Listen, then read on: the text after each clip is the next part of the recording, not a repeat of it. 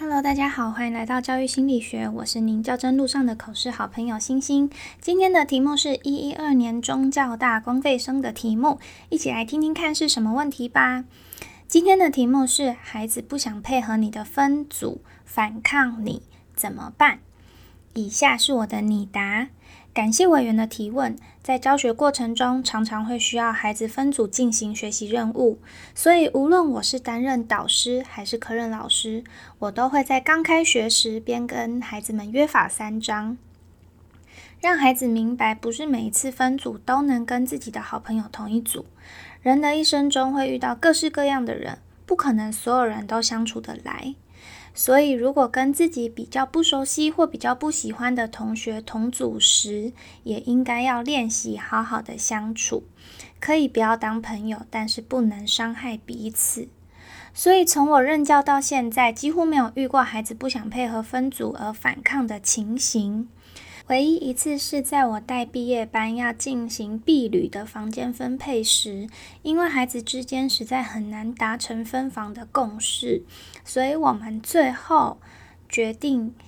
要全班统一用抽签的方式来分配房间。那刚好班上有个特殊生跟他真的很不喜欢的同学抽到同一个房间，所以抽完签之后他就哭了。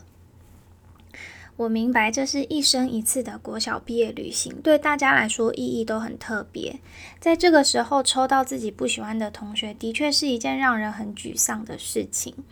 但是因为在决定抽签的时候，全班就一起一起做好了心理准备，接受命运的安排，所以这孩子知道不可能为了他一个人重新分配。当时我有一点心软，想要私底下帮这个孩子换房间，但是孩子哭完以后跟我说，他会努力试着接受，反正只是睡一觉，睡醒又可以去找朋友玩。我也另外跟他不喜欢的同学私下聊，要他试着跟这位特殊生好好相处。于是我们就按照原本的安排去避旅了。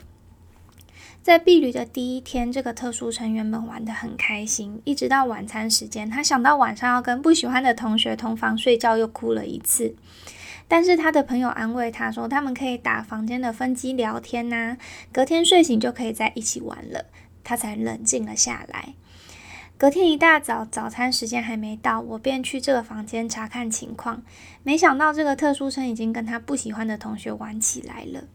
因为他们一直牢记着老师鼓励他们练习跟不喜欢的同学相处，所以晚上查房之后，他们便拿出从家里带出来的扑克牌一起玩，玩着玩着就觉得彼此没那么讨厌了。回到学校以后，这个特殊生还在日记上写这件事情。他说，经过这次的尝试，他发现其实跟不喜欢的同学相处起来也没有这么可怕。以后他也愿意再去尝试跟不同的不喜欢的同学进行交流。所以，如果孩子不愿意配合分组而产生反抗，我会先好好跟彼此协调，让彼此试着相处看看，并且随时注意彼此的相处状况，让孩子练习跟不同的人相处。如果真的没办法，再考虑其他方式来做安排。以上是我针对这个问题的想法，谢谢委员。其实那时候的状况是我们班的 ADHD 觉得那个他不喜欢的同学会欺负他，所以他不想跟他同房。那那个他不喜欢的同学是我们班的风云人物之一，就是那种长得高高帅帅、有点调皮捣蛋，但其实很贴心的小男生。所以我就跟这个小捣蛋说，请他管好自己的嘴，不要随便说出会伤人的话。然后他马上就跟我说：“哎呀，你放心啦，我会带扑克牌跟大家一起玩，这样他就不会觉得我欺负他了。”只是我没有想到，这个 ADHD 的孩子愿意跟他们一起玩，而且他还玩得很开心。所以我认为，孩子之间不是所有的问题都需要被解决，有时候只是缺一个推他一把的人。所以以这个例子来说，我觉得我和班上其他同学都是推这个 ADHD 一把的人，让他对于人际相处了有了一层新的体验，跳脱出委员希望我解决的困境。所以，如果老师们真的有遇到学生反抗分组的状况，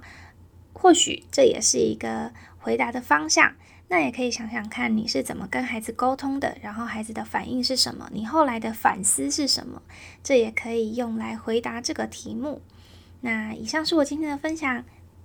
然后呃九月份的文字档我已经